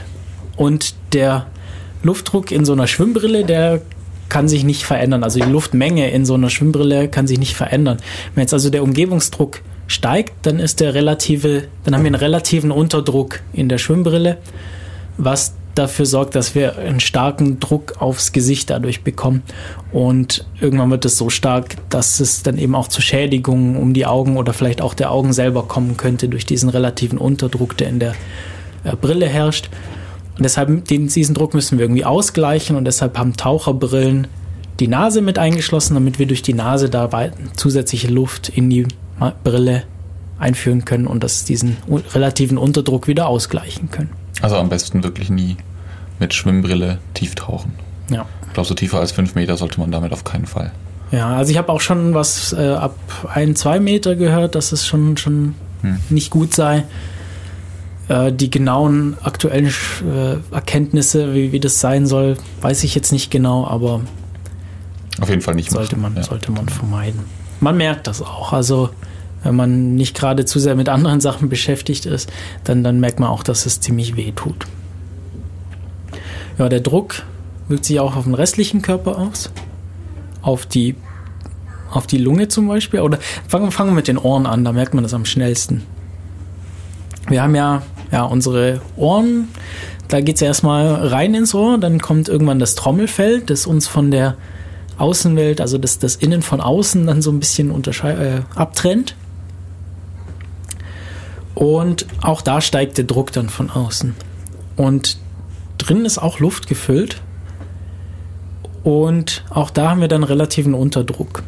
Was es dafür sorgt, dass das Trommelfell beim Tauchen immer weiter nach innen gedrückt wird, was wir auch wieder ausgleichen müssen durch den sogenannten Druckausgleich. Ähm, kennt man auch aus dem Flugzeug und manchmal, manchmal sogar, wenn man irgendwie, ja, so oft ist, wenn man ein bisschen erkältet ist und irgendwie einen Berg hoch oder runter fährt mit dem Auto oder mit dem Bus, dann auch da merkt man das teilweise schon. Dass man einen Druckausgleich machen muss. Macht man typischerweise, indem man sich die Nase zuhält und pustet. Dann geht nämlich die Luft durch, durch so eine Verbindung, die wir zwischen Rachenraum und, und dem äh, Mittelohr ist das haben. Äh, da geht diese Verbindung auf und dann wird dieser Druck wieder ausgeglichen. Das müssen wir aktiv machen. Und, ja, und ansonsten haben wir noch einige luftgefüllte Hohlräume in unserem Körper, zum Beispiel die Nasennebenhöhlen. Ja, sind so, sind so ja, Höhlen in unserem Schädelknochen. Auch die sind luftgefüllt, die gleichen sich typischerweise alleine aus.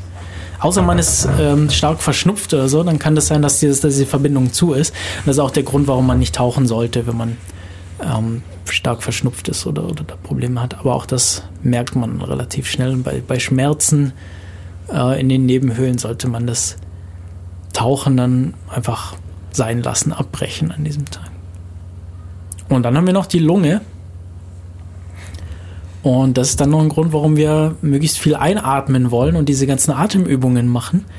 Äh, wenn wir nämlich tief tauchen, dann wird auch die Lunge, Lunge zusammengedrückt und ähm, wird dann immer kleiner. Und das Ganze muss auch irgendwie ausgeglichen werden. Das können wir jetzt natürlich nicht mit Luft ausgleichen, weil wir keine zusätzliche Luft aufnehmen können. Wir haben nur die Luft, die in unserem Körper ist. Und das gleicht der Körper durch Verschieben von Flüssigkeit im Körper aus. Nämlich ähm, ja, wird dann eben entsprechend Blut und äh, ja, hau hauptsächlich Blut dahin verlagert, wo, wo in den Raum, den normalerweise unsere Lunge, Lunge einnimmt. Das passiert von ganz alleine und ähm, geht bis, ja, bis zu relativ hohen Tiefen eigentlich auch ganz gut. Aber das ist auch einer der Gründe, warum ähm, so Tieftaucher lange, lange trainieren müssen, ihren Körper darauf vorbereiten müssen, solche, solche wirklich tiefen Tauchversuche zu machen, ähm, weil bei ab einer bestimmten Tiefe das einfach irgendwann schwierig wird für den Körper, das alleine zu machen. Man das üben muss, trainieren muss und den Körper dran gewöhnen muss. Ja. Wir haben vorhin noch ein bisschen die Ausrüstung angesprochen gehabt. Eigentlich hatten wir da schon fast alles, oder? Mhm. Es gibt halt verschiedene Dicken von Neoprenanzügen für mhm. verschiedene ja, Jahreszeiten, würde ich mal sagen, oder Breiten gerade, in denen man taucht. Also wenn man in kaltem Wasser taucht, hat man halt einen dickeren Neoprenanzug, dickere Isolationsschicht, der natürlich auch dann mehr Auftrieb hat, braucht man mehr Gewichte, um nach unten zu kommen. Bevor wir, bevor wir ähm, jetzt nochmal auf die Ausrüstung zu, zu, zu, sprechen kommen, würde ich sagen, wir machen noch eine kurze Pause, machen wir einen letzten ja. Block Ausrüstung. Ja. Und ähm, werden dann anschließend die Sendung langsam zu Ende bringen, weil jetzt haben wir auch nur noch eine halbe Stunde. Äh, genau. Nochmal äh, ein Song und zwar nochmal einer von Steven Dunstan, der heißt diesmal Tonic and Gin. Bis gleich. Willkommen zurück zu Def Radio, hier auf Radio Free FM. Unser Thema heute Freitauchen und so langsam geht die Sendung auch wieder ihrem Ende zu. Aber was Gerhard jetzt gerade in der Musikpause noch mal kurz angesprochen hat, wir haben jetzt sehr viel über professionellen ähm, Freitauchdisziplinen gesprochen. Aber man, was natürlich auch interessant ist, ist sich einfach die Unterwasserwelt anzuschauen und was, was eben Gerätetaucher auch sehr, was sehr beliebter Freizeitsport ist eben, also das Gerätetauchen. So kann man natürlich auch das Freitauchen machen, also ähm, oder was, was irgendwie auch gerne mal als Schnorcheln bezeichnet wird.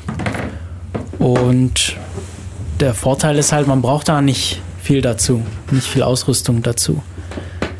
Theoretisch reicht der eigene Körper und ein Partner. Partner ist ganz wichtig. Wie gesagt, niemals alleine tauchen, immer jemanden, der ähm, einen beobachtet und der einen im Zweifelsfall eben auch helfen könnte falls, falls es notwendig werden sollte. Er sollte mindestens genauso tief tauchen können, wie ihr gerade taucht und äh, auch ähm, gut genug sein, äh, euch, euch an die Oberfläche zu bringen, so, falls es denn notwendig sein sollte.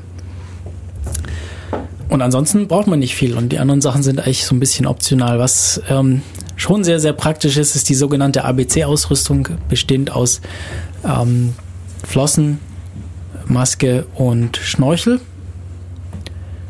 weil ja, es, es, es bringt einfach viel. Also zum einen die, die Taucherbrille oder Tauchermaske, man möchte ja vielleicht auch was sehen unter Wasser. Die Flossen sind äh, sehr sinnvoll, weil wir uns einfach unter Wasser bewegen und es die Sicherheit deutlich erhöht, wenn wir die Möglichkeit haben, effizienter Kraft auf die Flossen zu übertragen. Und ähm, es ist einfach nicht so leicht, aus eigener Kraft ohne Flossen äh, gegen, gegen Strömungen zum Beispiel anzukommen oder auch wieder an die Oberfläche zu kommen, wenn man jetzt irgendwie mal tiefer getaucht ist. Ja, und man hat noch die Hände frei. Das heißt, wenn man halt die Hände irgendwie braucht, wenn man jemanden zum Beispiel hochziehen muss oder so, Das stimmt. dann kann man halt mit den Flossen halt sehr gut ähm, ja, die Bewegung machen, man hat freie Hände. Genau, die Schnorchel gibt's auch noch, den haben wir bei der bisherigen Ausrüstung noch nicht mit angesprochen gehabt. Ähm, den brauchen wir eigentlich nur an der Oberfläche, weil unter Wasser bringt er uns natürlich nicht viel. So ein Schnorchel ist, ich glaube, höchstens 30 Zentimeter, hat mir mal gesagt, lang. Wenn er länger wäre, dann würden wir die Luft, die da drin ist, nur noch, also die würden wir gar nicht mehr richtig ausatmen und frische Luft holen, sondern würden wir nur noch äh, die Luft atmen, die im Schnorchel ist und dann gar keine frische Luft mehr bekommen. Das wäre natürlich schlecht. Deshalb müssen die relativ kurz sein, die Schnorchel. Und auch wenn unsere Lunge tiefer unter Wasser ist, dann könnten wir auch gar nicht mehr die Luft von der Wasseroberfläche irgendwann mehr einsaugen, weil der Druck unter Wasser einfach höher ist und dieses, dieses Druckgefälle, das ist echt interessant. Also wenn man sich mal äh, tief ins Wasser reinhängt, sodass man gerade noch mit dem Kopf an der Wasseroberfläche ist, wird es viel, viel schwerer einzuatmen, als wenn man flach auf dem Wasser liegt oder sogar draußen ist. Also Das wir, haben, merkt wir haben man. gar nicht mehr die Muskelkraft im Endeffekt, die Lunge Genau. so weit auszudehnen und die Luft von der Wasseroberfläche rauszusaugen. Trotzdem ist der Schnorchel nicht schlecht für die Oberfläche, gerade wenn man irgendwo schwimmen möchte und nach unten muss man nicht immer den Kopf drehen, äh, sondern sieht so ein bisschen nach unten, wenn man irgendwas sucht, vielleicht, wo man, wo man tauchen möchte. Ähm, und zum anderen, wenn man Atemübungen macht an der Oberfläche und das, äh, das Wasser nicht gerade vollkommen glatt und ruhig ist, dann ist es auch ganz nett, weil man dann einfach nicht sich so viel Gedanken machen muss, kein Wasser in den Mund zu kriegen, sondern einfach gemütlich durch den Schnorchel atmen kann. Ja, und wiederum der Sicherungstaucher kann halt dann auch gemütlich an der Oberfläche sein und einen beobachten mit dem Kopf sozusagen unter Wasser, aber trotzdem noch atmen. Ja. Und ja, was man, was man sonst noch ganz gerne mitnimmt, sind Bojen, was sehr, sehr sinnvoll ist. Also zum einen, also einfach ein, ein schwimmendes Etwas an der Oberfläche. Äh, oft gibt es irgendwie so wirklich dedizierte Bojen. Viele nehmen auch irgendwie so, so Schiffsfender, äh, also so, so luftgefüllte äh, Kunststoffballons, die ein bisschen fester sind.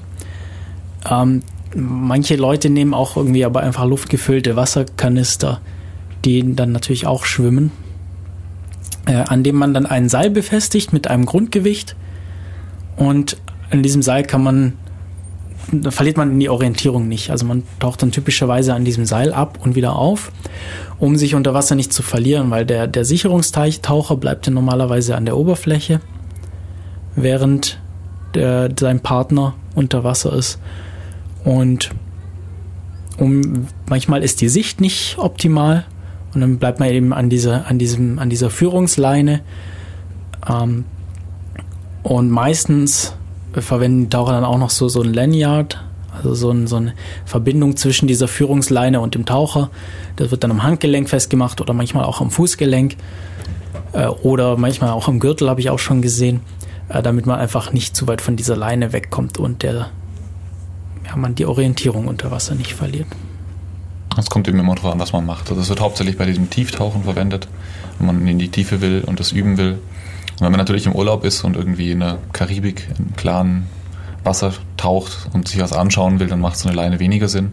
Wobei es natürlich so eine Boje trotzdem sehr sinnvoll ist, um sich dann an der Wasseroberfläche ausruhen zu können und nicht die ganze Zeit paddeln zu müssen.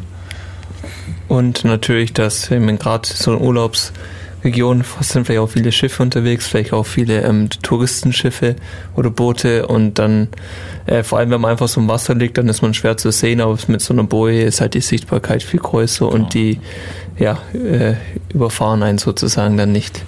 Genau. Hoffentlich nicht. Viele, viele, viele von diesen Bojen kann man dann noch so eine Flagge oben drauf machen, so eine Taucherflagge, die einfach direkt dem Booten schon signalisiert, hier sind Taucher im Wasser, ähm, bitte ein groß, großräumig umfahren.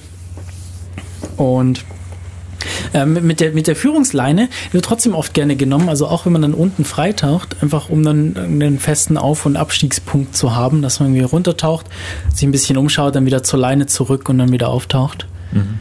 Ähm, ich auch schon, schon viel gesehen. Es ist halt hilfreich, wenn irgendwie viel los ist, dass man sie nicht aus den Augen verliert. Dann genau. Verschiedensten. Und dann haben wir noch einen Neoprenanzug. Jetzt wieder fast vergessen. Ja. Also hatten wir mal kurz, Stimmt, kurz, anges du kurz angesprochen, kurz angesprochen gehabt, aber ja, gibt es auch nicht so viel zu sagen. Es gibt verschiedene Dicken. Es gibt auch besondere Neoprenanzüge für Freitaucher, die sich dann wieder unterscheiden von denen für Surfer und für denen für Gerätetaucher. Die für Freitaucher sind meistens sehr um einiges noch flexibler, wenn man sich halt frei bewegen will im Wasser und möglichst energiesparend. Dafür aber gleichzeitig möglichst eng, damit äh, keine, keine Wasserschicht zwischen dem Körper und dem Neoprenanzug ist.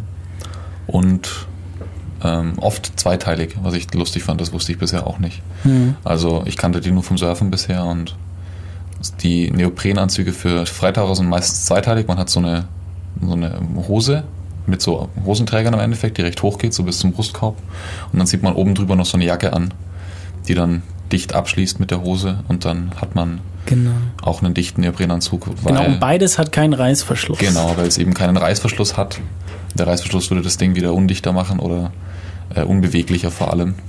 Und so sind die Dinger sehr flexibel. Dafür aber auch, glaube ich, ein bisschen rissiger, also leichter anfällig für Beschäden. Und kommt auch aufs Material drauf an, ja. wenn man sogenanntes offenporiges Neopren nimmt, das irgendwie nicht kaschiert ist, ähm, weil man sagt, dass es irgendwie besser isoliert. Mhm. Ja, aber ja. es reißt dann eben leichter. Also da gibt es dann, da gibt's dann wieder, da gibt's dann auch wieder Religionen für das eine und das andere, wie bei allem halt, da kann man ja. sich mal informieren. Am wichtigsten ist, glaube ich, einfach die Dicke. Also wenn man in sehr, sehr warmem Wasser taucht und einfach, oder auch nur im Schwimmbad. Es gibt auch Schwimmbad-Neoprenanzüge, das sind dann so, so Suits einfach nur fürs Schwimmbad, die sind natürlich ziemlich dünn. Und je nachdem, wie, wie warm das Wasser ist, hat man halt in der Karibik wahrscheinlich in warmen Tropengewässern nur so zwei bis drei Millimeter. Die reichen da meistens schon. Oder manchmal sogar das, gar keinen. Ja, oder manchmal. Also teilweise ist ja das Meer in warmen Gebieten wärmer als so Schwimmbadwasser, ja. dass man dann irgendwie gar keinen braucht. Genau. Bis hin zu, es gibt ja Leute, die bisschen minimal verrückt sind und dann in der Arktis noch tauchen ja. mit Hauben und die haben dann irgendwie 9, 11, 9, 10, 11 Millimeter dicke Anzüge an und dazwischen gibt es halt alle möglichen Abstufungen. Muss man schauen, was man braucht, wo man tauchen geht. Und genau, das hattest du vorhin schon angesprochen, als, als letztes gibt es dann noch Gewichte, Gewichtgürtel, weil so ein Neoprenanzug hat einiges an Auftrieb und unsere Lunge hat einiges an Auftrieb und wenn wir nicht, nicht ziemlich tief tauchen, dann, ähm, also sagen wir mal weniger als 10 Meter, 12, 15 Meter, dann haben wir nach wie vor Auftrieb mit der Lunge, glaube ich. Mhm. Und deswegen brauchen wir Gewichte, um uns auszutarieren oder leichter runterzukommen. Weil sonst kämpft man die ganze Zeit gegen diesen Auftrieb an und muss nach unten paddeln und kann sich nicht in Ruhe den Meeresboden ansehen. Und ja, so und, und, und da gibt es auch ein bisschen Unterschied zu den Gerätetauchern. Die Gerätetaucher haben so viel Gewicht dabei, dass sie von alleine Abtrieb haben, wenn sie das komplette Luft aus ihrem Tarier, aus ihrer Tarierweste lassen. Also ähm, die Leute, die schon mal Geräte getaucht sind, die, die kennen das. Für, für alle anderen ein Gerätetaucher, um die Tiefe praktisch bestimmen zu können, können sie ihre Weste mit Luft aufblasen. Und wenn sie zum Beispiel am Anfang an der Oberfläche sind, dann ist sie aufgeblasen, damit sie noch oben, ja, wenn sie irgendwie noch auf andere Taucher warten oder darauf warten, abzutauchen. Und dann, um abzutauchen, lässt man die Luft raus und dann wird eben ja damit tariert, sagt man. Und sie brauchen dann entsprechend Gewicht, um von alleine runterzugehen. Freitaucher nehmen aber weniger Gewicht mit. Also die ähm, Freitaucher, wenn er an der Oberfläche ist, dann sollte er von alleine erstmal an der Oberfläche bleiben. Und erst ab der, also erst in, ab einer bestimmten Tiefe haben sie einen Abtrieb. Die Faustregel war doch. Die Faustregel war äh, die Hälfte der geplanten Tauchtiefe. Ja. Also man sollte austariert sein und so. schweben auf der Hälfte der geplanten genau. Tauchtiefe. Also ähm, deutlich weniger Gewicht relativ gesehen und äh, zu den, zu den Gerätetauchern und auch absolut ist es deutlich weniger, weil ich, ähm, ja, weil ich weniger ausgleichen musste. Also, Waren das so? was Drei, hatten wir da so dabei? Ich Kilo? glaube, vier, drei, vier, drei, vier Kilo hatten wir, Drei, vier ich, Kilo dabei, hatten wir. um den Anzug und, so. Kommt natürlich dann auf die Tauchtiefe, Tauchtiefe eben an, aber Auf so die. Körperstatur, auf den Anzug kommt es drauf an und auf die Tauchtiefe, genau. Ja, Ähm, je tiefer man taucht, desto weniger Gewicht dann interessanterweise, Hm. weil ja, der Abtrieb wird immer weniger, je tiefer wir kommen, weil der Anzug wird zusammengedrückt, unsere Lu- Lunge wird zusammengedrückt und verliert dadurch an Auftrieb. Ja, und das mit den Tauchermasken und dem Lufteinblasen hast du schon beschrieben, glaube ich. Wir, wir hatten Podcast. kurz angesprochen, dass wir eben diesen, diesen Nasenerker brauchen bei den Tauchermasken, um den relativen Unterdruck auszugleichen. Ähm, ja, beim Abtauchen wird irgendwie ständig dieser Druckausgleich gemacht bei den Ohren. Also die muss man auch ziemlich häufig machen. Also das ist, das ist auch tatsächlich nicht leicht am Anfang, ähm, den, den oft und schnell genug zu machen. Äh, Gerade auf den ersten 10 Metern, irgendwie alle 30 Zentimeter, habe ich mal irgendwo gelesen, dass soll da der Druck ausgeglichen werden in den Ohren. Und genauso muss man dann irgendwann in der Maske den Druck ausgleichen, indem man einfach ein bisschen Luft in die Maske ausatmet. Ähm, das merkt man aber, weil die Maske drückt sonst aufs Gesicht. Ja, und vor allem dann halt niemals gegen Schmerz. Also wenn man anfängt, Schmerzen zu haben, am besten man- sofort wieder ein bisschen nach oben. Dann kann man es eventuell nochmal probieren, wenn man wieder weiter oben ist. Oder am besten auftauchen, warten und dann nochmal probieren. Wenn man Schmerzen hat, nicht zwingen. Es kann dann relativ schnell wirklich zu Trommelfellrissen führen. Und anderen unangenehmen das sind Sachen, die nicht schön sind. Ja. Dann, wir haben so ein bisschen Rundumschlag gemacht, also vielleicht nochmal äh, die, die wichtigsten Punkte auf, waren immer auf gar keinen Fall alleine zu tauchen. Und ähm, was natürlich auch ziemlich wichtig ist, ist, dass äh, nicht ohne professionelle Hilfe das irgendwie anzufangen, sondern also das unsere Sendung hier reicht jetzt natürlich nicht, um irgendwie loszugehen und jetzt irgendwie anzufangen zu tauchen, sondern man sollte sich da schon noch mal bei einem geeigneten Tauchlehrer informieren und am besten einen Freitauchkurs machen, wenn man das Ganze machen möchte. Äh, ist auf jeden Fall eine sehr spannende Sache, wenn man Wasser mag. Äh, super. Ist Super- auch für super mich spannend, interessant. denn ich bin kein Wassertyp. Also Ja, es ist super, super interessant auf jeden Fall. Ähm, Es gibt ja noch viel, viel weiterführende Ressourcen. Es gibt noch so Atemtabellen, Mhm. nach denen man trainiert, seine Atmung, also seinen Atem anzuhalten. Da gibt es so Zeiten, nach denen man irgendwie geht, nach aufwärts, also die Zeit immer länger machen und zwischendrin weniger atmen oder die Zeit immer kürzer machen und, und keine Ahnung. Also es gibt ganz viele lustige Trainingseinheiten, die man machen kann oder Spiele, die man unter Wasser spielen kann oder am Grund vom Becken laufen oder lauter so Zeug. Da gibt es viele oder lustige Sachen. Fahrradfahren, haben wir auch schon gesehen. Also man kann da recht viel Spaß haben dabei. Wir sind jetzt ziemlich auf das Professionelle eingegangen, genau. Aber eigentlich, ich glaube, viele machen es ja deswegen. Also meine Motivation das, für das Ganze ist eigentlich, dass ich dann irgendwo in diesen Tauchparadiesen ohne Scuba Diving Gear, ohne mir fette Flasche holen zu müssen und Leihgebühr einfach ins Wasser zu springen. Und vielleicht, was ich auch noch so spannend fand, ähm, so Scuba-Diver bezieh- oder Gerätetaucher, ähm, die, die haben ja insbesondere bei den Anfängern ja noch eine ziemlich starke Tiefenbegrenzung.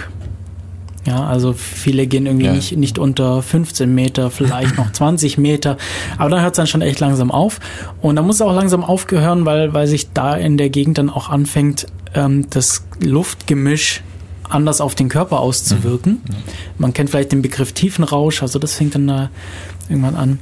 Und ja, dadurch, dass wir eben unter Druck noch Luft einatmen mit den, bei den Gerätetauchern, ist es eben viel, viel stärker als bei den, bei den Stimmt, das haben wir noch gar nicht Freitauchern. angesprochen, diese ganzen Dekompressionsstopps und so, die man natürlich nicht braucht bei uns. Ja, und genau, das müssen natürlich Freitaucher nicht machen, weil sie unter Druck keine Luft aufnehmen, sondern sie nehmen nur die Luft auf, die sie an der Oberfläche haben, tauchen damit ab und können damit dann auch wieder ganz normal auftauchen. Also Gerätetaucher müssen sehr, sehr langsam auftauchen, unter Umständen, wenn sie lange unten waren, auch noch Pausen einlegen auf bestimmten Tiefen, damit ähm, die, die Luft, die insbesondere der Stickstoff, der im Blut gelöst ist, sich wieder oder wieder abgeatmet werden kann. Genau, weil das Gas sich sonst in der Flüssigkeit halt expandiert und das Mhm. sehr unangenehme Folgen hat, die Dekompressionskrankheit. Und das brauchen wir als Freitaucher nicht. Und deshalb finde ich es immer ziemlich spannend, dass das Freitaucher, äh, wenn sie ein bisschen geübt sind, äh, durchaus tiefer kommen als, ähm, als, als, als Gerätetaucher mit normalem Gerät. Also, Also es natürlich erfordert gibt es. durchaus, durchaus Training, Ja, aber es ist, glaube ich, auch für normale Menschen, die nicht so ultrasportlich sind. Wir haben am Anfang, die erste Frage war, ob es eine Extremsportart ist. Mhm. Und es kommt darauf an, wie man es macht, finde ich. Deswegen, ich hätte da am Anfang nicht so spontan Ja gesagt. Für mich ist es schon eher auch ein bisschen Hobby-Ding. Aber wenn man das ein bisschen übt und äh, urlaubsmäßig halt macht, aber dann trotzdem zu Hause ins Schwimmbad geht, Luft anhalten übt, Druckausgleich übt, dann kommt man als Freitaucher, wie jetzt eben du schon gesagt hast, auch relativ schnell auf so Tiefen von 20 Metern, glaube ich. 10, mhm. 15, 20 Meter ist, glaube ich, erreichbar für normale Menschen. Und das sind natürlich schon wirklich interessante Tiefen. Mhm. Ja, ich finde halt Hobby und Extremsportart schließt sich nicht aus. Okay, gut. Ja. Also klar, man, kann, man muss das jetzt nicht auf diese, diese Rekordversuche und so ja, machen. Okay. Man kann es als Hobby machen, aber trotzdem finde ich es ein Extremsportart, weil auch so gehst du ja schon recht an Limit mhm. ja, schon von, von, von deinem Körper. Ja. Und das, du musst auch deinen Körper wirklich darauf speziell trainieren. Mhm. Also, Insofern ja. wahrscheinlich richtig. Okay, dann meinen wir schon das Gleiche, glaube ich. Ja. Okay. aber jetzt, ne, also man kann damit im Urlaub schon viel Spaß haben. Und das war meine Motivation, warum ich mich da von euch an, anstecken habe lassen. Also ich will dann irgendwann wirklich mal in so klarem Wasser in der Karibik auf Korallen tauchen oder so. Das ist auch meine Motivation. Und das Schöne ist halt auch, dass man auch direkt danach fliegen kann. Ja. Man braucht keine. Ja, stimmt. Ähm, beim, beim Gerätetauchen muss man aufpassen. Kann es sein, dass man nicht ins Flugzeug steigen darf, je nachdem, wie lang und wie tief der letzte Tauchgang war. Und wie lange her der war, äh, muss man unter Umständen irgendwie bis zu, ich glaube, teilweise bis zu zwei Tage dazwischen also es gibt, Zeit lassen. Wenn man das noch dazu sagen will, es gibt schon äh, Apnoe-Taucher, die solche Dekommissionssachen beachten müssen, aber das sind halt dann so die Sperrtaucher, die irgendwie 40 Tauchgänge am Tag machen und richtig extrem tauchen. Das geht dann schon irgendwann so in die Richtung. Ja, und das Mischen von das Mischen von Freitauchen und Gerätetauchen, das genau. ist auch ähm, ja. Da muss man auch ein bisschen aufpassen. Genau, grundsätzlich also, zuerst immer äh, Apnoe tauchen ja. und dann Geräte tauchen, wenn man das noch machen will. Ja. Also und sonst den Tauchcomputer fahren. Das ist ein absoluter No-Go, nach dem Gerätetauchen frei zu tauchen. Genau. Das kann sehr gefährlich werden. Ja, ihr merkt, da kann man noch, könnte man noch einiges drüber sprechen, aber ähm, wir haben nicht mehr so viel Zeit. Deshalb würde ich sagen, wir beschließen die Sendung für heute hier. Mhm. Schön, dass ihr da wart. Ich bin äh, Matu von Def Radio und mit mir im Studio waren heute Phil und Gerhard. Unser Thema war Freitauchen. Anhören könnt ihr die Sendung wie immer auch noch auf www.defradio.de. Schreibt man DEV Radio. Und wir beenden die Sendung jetzt mit ein bisschen Musik und ja, hören uns wieder beim nächsten Mal. Def Radio. Bis, bis dann. Tschüss. Ciao. Ciao.